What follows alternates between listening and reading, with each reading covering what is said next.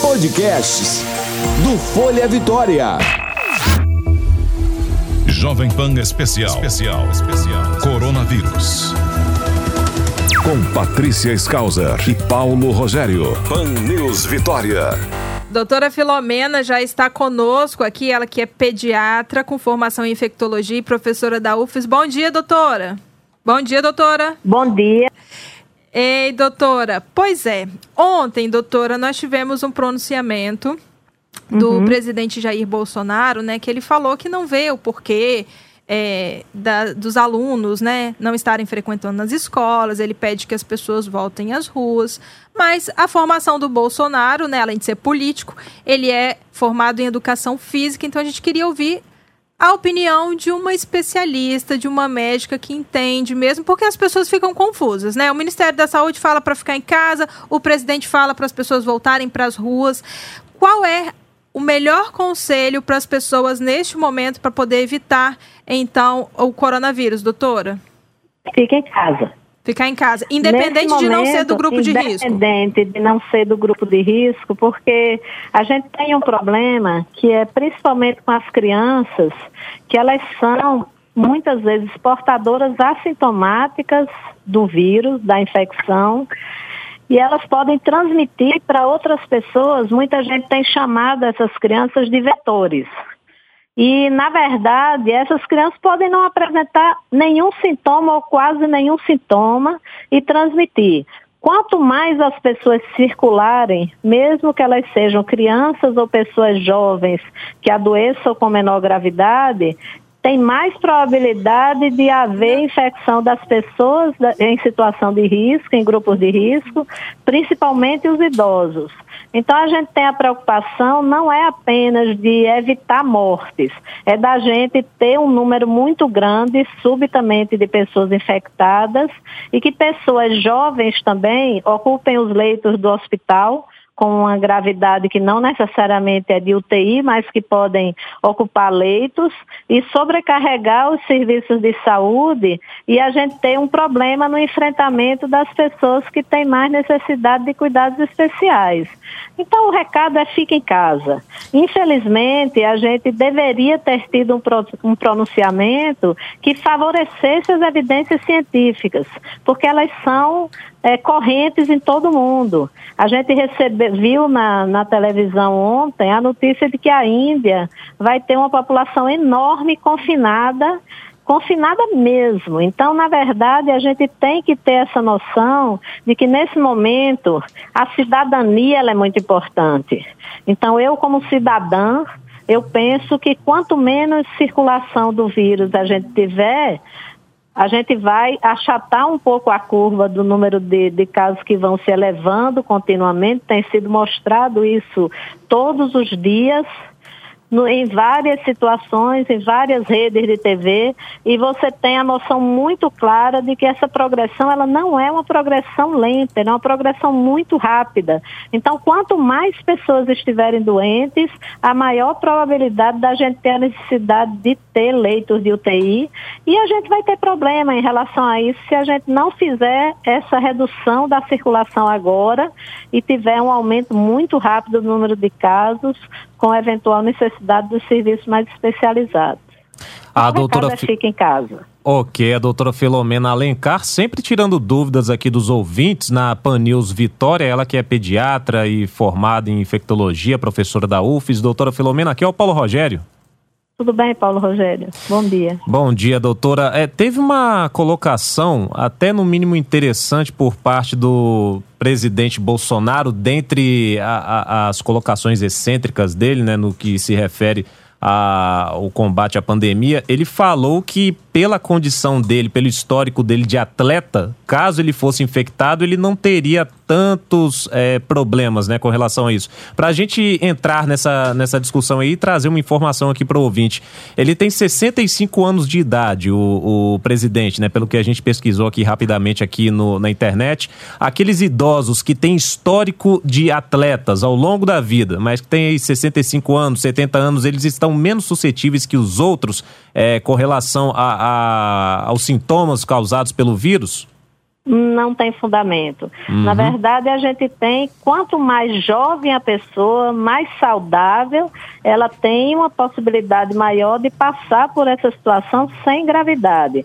Mas a própria idade, por si só, independente de ser corpo atlético, preparo físico ou não, a gente tem ainda mais uma pessoa que vive numa rotina tão intensa que certamente não deve dormir muito porque tem muitas coisas para resolver.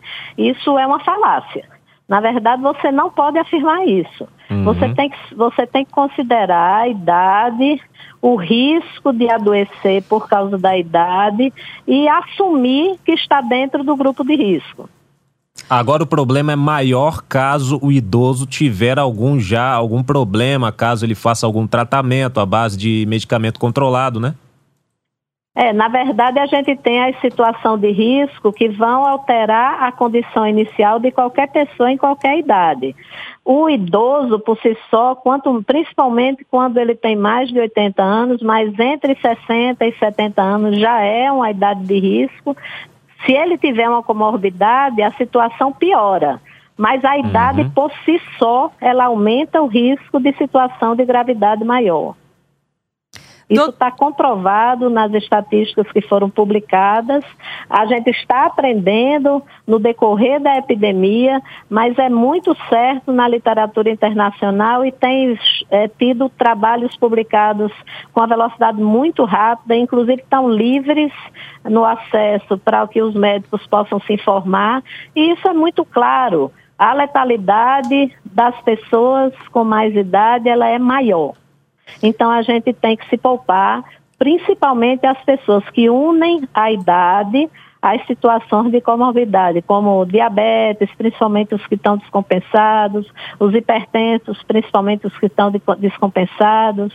Aí eu chamo a atenção daquelas pessoas que eventualmente são fumantes crônicas e que às vezes têm dificuldade de, às vezes não percebe que tem um quadro pulmonar mais intenso e que às vezes tem uma situação já de doença pulmonar obstrutiva crônica, todas essas pessoas têm maior risco de adoecer com maior gravidade. Doutora, assim como a gripe, né, a Covid-19, ela vai voltar no ano que vem? Quem já pegou ela esse ano, a imunidade é só para esse ano? O vírus volta diferente no próximo ano? A gente tem como prever isso já ou não? Olha, isso é muito difícil da gente dizer no momento, mas como os vírus eles sofrem mutação e eventualmente a gente pode ter que nem todas as pessoas da, da comunidade se infectem, é esperado que eventualmente ele volte e não necessariamente o ano que vem. Às vezes a gente acalma a curva, e tem pessoas ainda que não se infectaram e não têm experiência imunológica para se defender do vírus, e às vezes a gente tem o que a gente chama de ondas. Então, às vezes você tem uma, uma onda mais achatada e mais para frente vem outra onda, inclusive podendo voltar no ano que vem sim. Por isso que é importante a gente se conscientizar dessa situação e entender que nesse momento nós não temos ainda uma vacina. Então, Esperamos que nesse, no decorrer desse ano, que a gente tenha a possibilidade de ter a liberação de uma vacina e que as pessoas se conscientizem que precisam ajudar. É isso mesmo. E doutora, é, o ouvinte Wilson, ele queria saber se o coronavírus também pega pelo ar por conta dessa orientação de manter distância de um metro e meio da pessoa. Olha, na verdade, o que se sabe em relação ao coronavírus, e a outros coronavírus também, mas esse especificamente, ele é transmitido por gotículas, e essas gotículas, elas são pesadas.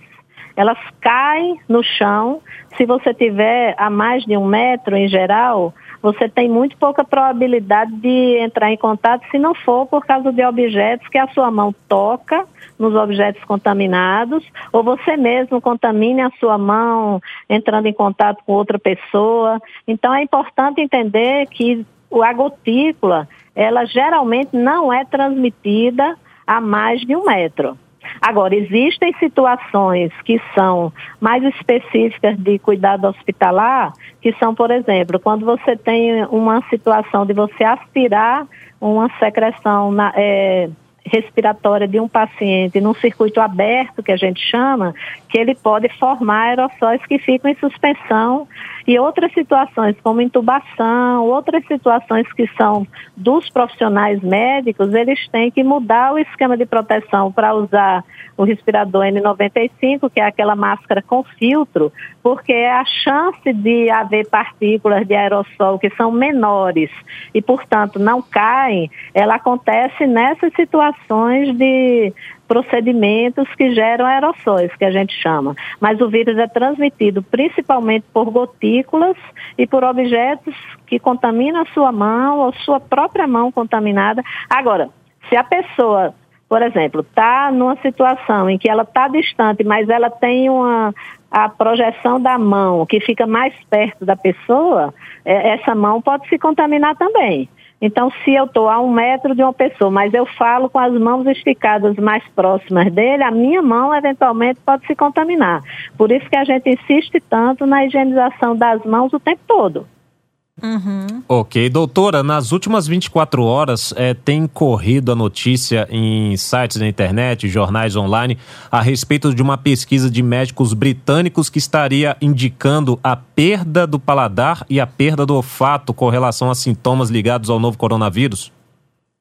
É, na verdade, tem sido avaliado pelas pessoas que estão acompanhando realmente esses pacientes e a gente tem visto cada vez mais é, estatísticas publicando essa possibilidade de perda do olfato, que tem muita ligação com o paladar, nessas pessoas infectadas pelo coronavírus. Mas ainda não tem um percentual muito, assim, claro do quanto de pessoas podem ter esse, essa sintomatologia. Mas estão chamando a atenção para ser um dado de alerta para os médicos que estão acompanhando, da pessoa ter a possibilidade de perder esse, esse olfato e o gosto por conta da infecção, sim. Pelo que a senhora vem acompanhando, é do que foi divulgado até o momento, é uma perda parcial ou total mesmo e já como sintoma?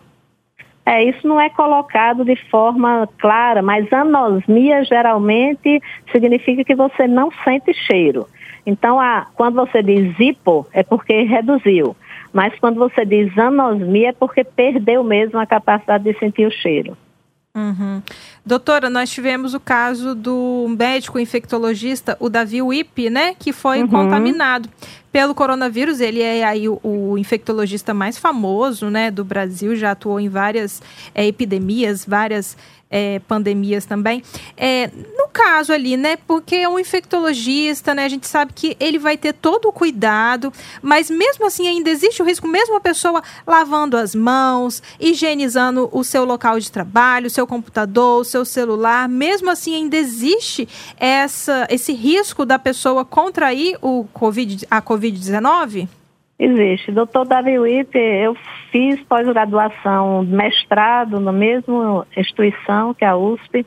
Ele, estando muito ativo nessa questão da, da organização do programa, muitas vezes a pessoa involuntariamente se expõe e muitas vezes a pessoa na, na fase de correria do, do, da, do programa e do acompanhamento da situação de uma cidade como é São Paulo, você se expõe a pessoas que eventualmente você não, não são sintomáticas, estão numa fase que eventualmente já estão transmitindo, ou pessoas que têm poucos sintomas e entram em contato e a pessoa não tem indicação necessariamente, se não tivesse atendendo um paciente, de estar tá usando a proteção da máscara. Então, muitas vezes, essas pessoas que estão nessas funções estratégicas em relação a programas, elas se submetem a aglomerações, às vezes involuntariamente. Por exemplo, você vê muitas vezes, agora, no momento, quando você vê todos os pronunciamentos dos estados ou do,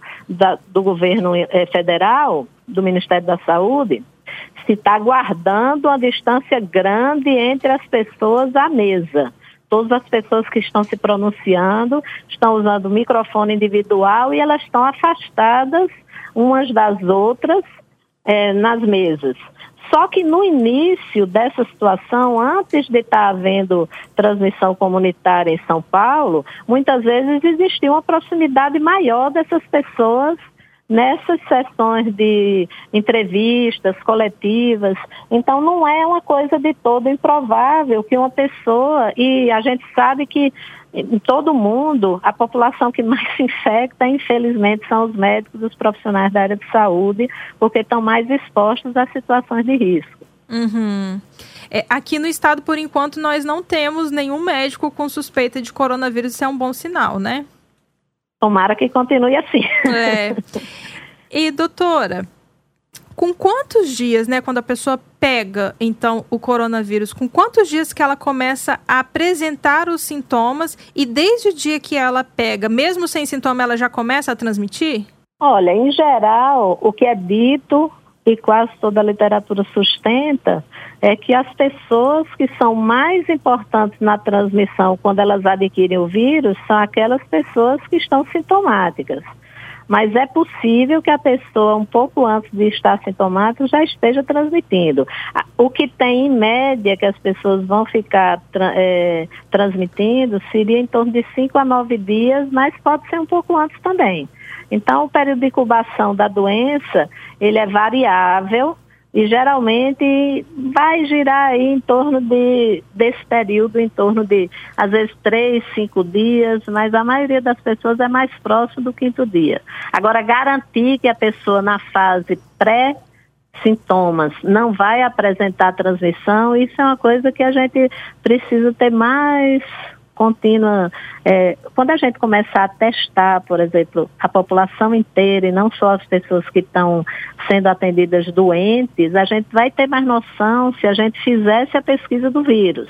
Mas como a gente não tem teste para todo mundo, infelizmente por isso que a gente tem que ampliar as orientações em relação aos cuidados de isolamento social e de higienização, porque eventualmente a gente pode estar transmitindo sem saber. Né? Doutora, se a pessoa for reinfectada, ela for infectada por uma segunda vez, o, o vírus ele vem com menos força, a, a pessoa fica menos debilitada nos sintomas?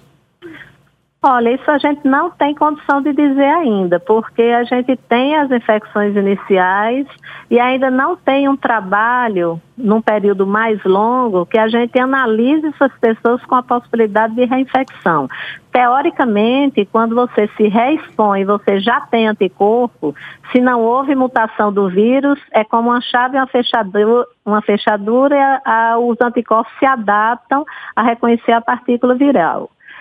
As mutações, geralmente, elas não acontecem tão rápido que você tem a possibilidade de se reinfectar muito proximamente com uma, uma cepa mudada muito, que não dê para reconhecer.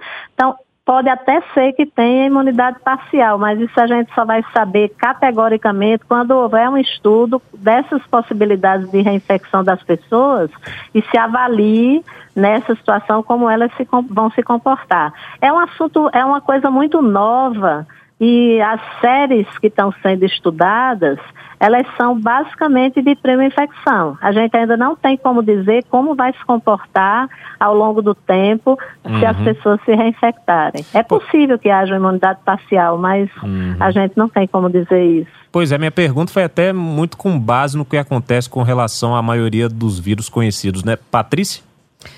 É isso mesmo, doutora.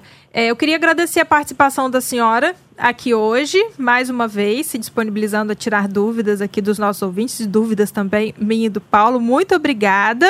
Muito obrigada a vocês. Eu espero estar ajudando. Está ajudando Está muito. Sim. Tenha um bom tá. dia, tá? Aproveite tá, aí sua obrigada. tarde em casa. E até tá. amanhã.